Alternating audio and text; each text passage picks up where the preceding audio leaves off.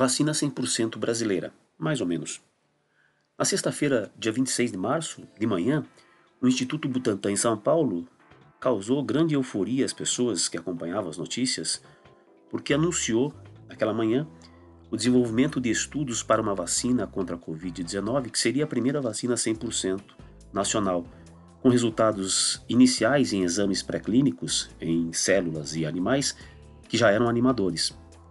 Pouco mais tarde se verificou que o anúncio tinha sido um pouco precipitado com relação à descrição 100% brasileira, porque na verdade a vacina teve sua tecnologia criada num hospital em Nova York, nos Estados Unidos.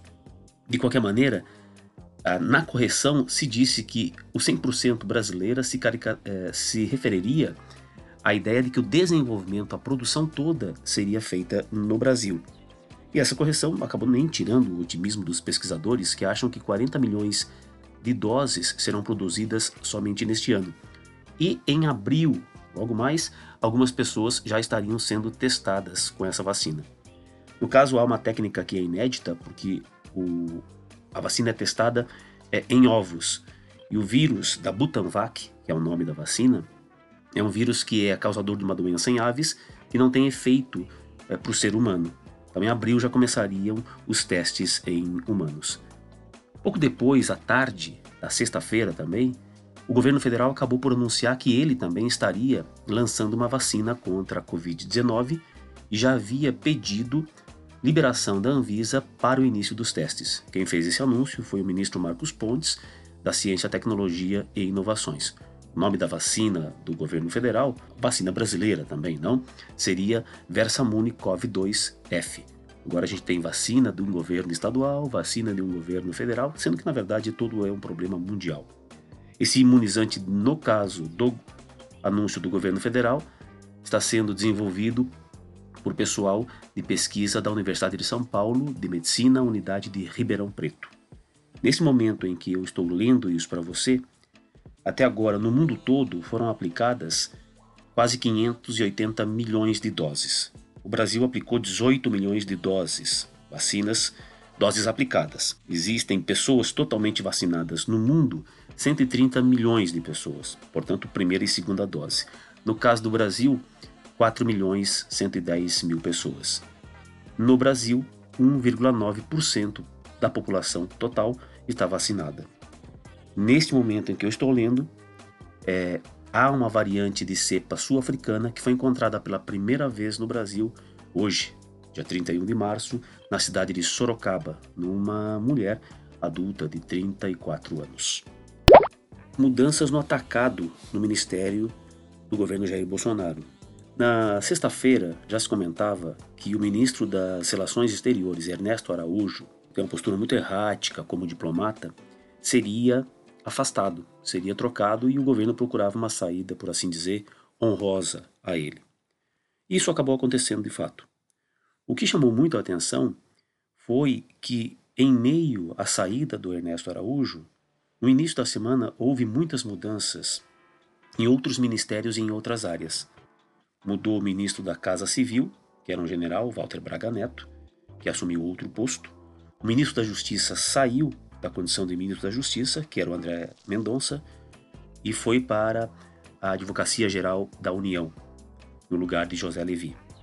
Secretaria de Governo saiu um general e entrou uma deputada, Flávia Arruda. As relações exteriores, você tinha o Ernesto Araújo saindo, é, sendo trocado por Carlos Roberto Franco França. O que mais chamou a atenção foi a saída do ministro da Defesa, general Fernando Azevedo e Silva. E foi uma saída que chamou muito a atenção porque é, ele saiu dizendo que não se submeteria a determinadas condições. No que ele saiu, ele era o responsável pelo Ministério da Defesa, portanto, é um hierarquicamente superior aos chefes das Forças Armadas. Os três, os três é, chefes de comandantes das Forças Armadas que estavam no ministério com ele pediram demissão junto dele o general Edson Pujol, do Exército, o almirante Ilques Barbosa, da Marinha, e o brigadeiro Antônio Carlos Bermudes, da Aeronáutica. Portanto, chamou muito a atenção, porque três chefes das Forças Armadas, de primeira ordem, de primeira hora do governo Bolsonaro, saíram junto com aquele que era o ministro da Defesa. Coisa que não acontecia como crise há muito tempo no Brasil. O presidente pedir da Defesa e todos os outros, em solidariedade ao ministro da Defesa, acabarem saindo também. Esse foi o fato que chamou a atenção politicamente no início da semana do dia 29 de março. Em Curitiba, na terça-feira, idosos entre 65 e 69 anos que deveriam ser vacinados foram avisados de que haveria suspensão dessa primeira dose da vacina por conta de falta de estoque, ou seja, as vacinas não estão chegando, como muitas pessoas acabam pensando. Então, só voltará quando o Ministério enviar mais doses. Há um, uma discussão muito uh, corrente para algumas pessoas de que as vacinas estão chegando em todos os lugares, etc, etc. Parece não ser assim. Uh, Curitiba já vacinou até agora 204 mil pessoas com mais de 68 anos. Dos grupos ditos prioritários, que envolvem profissionais de saúde, idosos, esses grupos que, são, que tiveram prioridade, até agora 12% das pessoas desses grupos acabaram sendo vacinadas. Outro grupo passa a ser tido como prioritário, que é o grupo dos professores, e a promessa do governador do Paraná é de que até maio todos os professores estejam vacinados. Como já se observou, existem lugares em Curitiba em que a fila de carros chega a 13 quilômetros para poder fazer a vacinação. Então já é um sacrifício poder chegar a ser vacinado, ter de ser vacinado nessas condições e ainda 13 quilômetros de fila de, de, carro. Detalhe que chamou a atenção que no domingo, ah, no bairro do Batel, próximo a Vicente Machado com a Coronel Dulcídio, houve manifestação de pessoas contrárias à postura do prefeito da cidade de fazer o fechamento de comércio, um lockdown entre aspas. As pessoas foram à frente do prédio dele, se manifestaram, fizeram uma espécie de é, pequeno buzinaço protestando contra o prefeito Rafael Greca e contra a secretária municipal de saúde de Curitiba, Márcia Rukulak. Juiz decide pela soltura do filho no Piauí.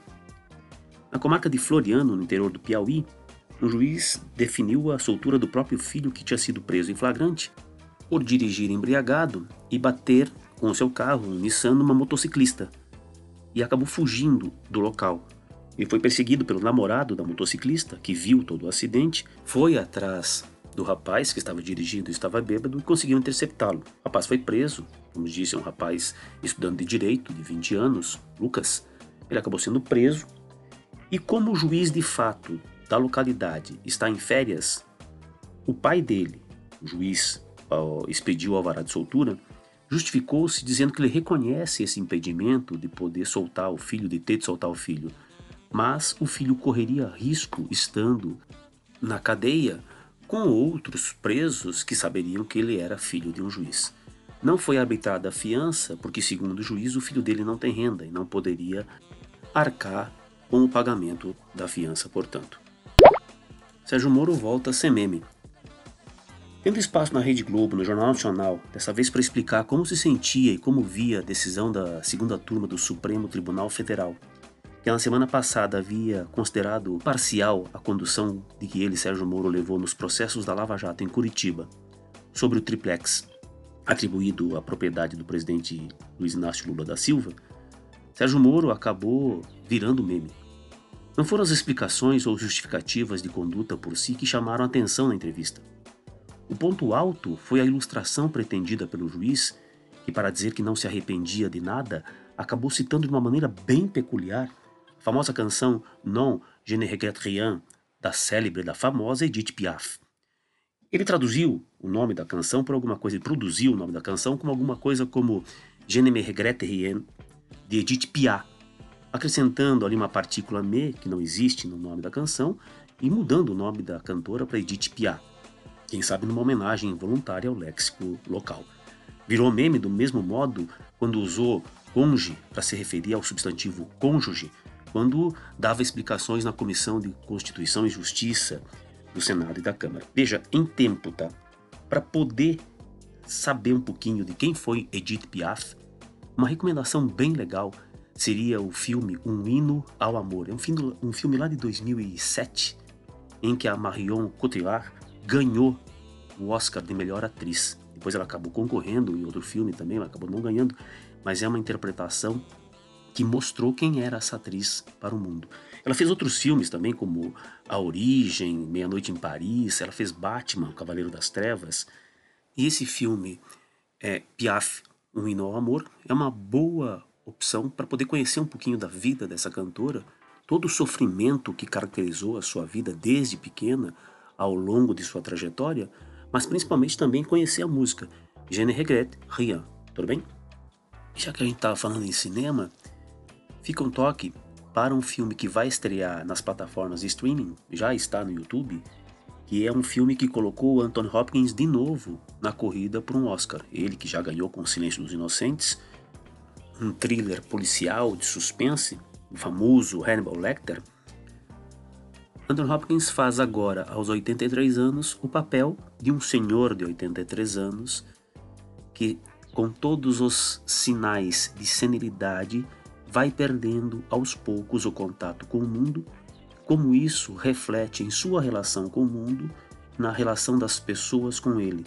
Então é como se fosse um apagar da vida ali aos 83 anos. E tudo aquilo que este processo de envelhecimento, de senilidade, de perda das cognições principais vai levando uma pessoa a se isolar e a ser isolada dentro da sociedade, dentro das relações mais próximas que ela tem. Muita gente apostando que esse filme deve trazer um Oscar para o Anthony Hopkins.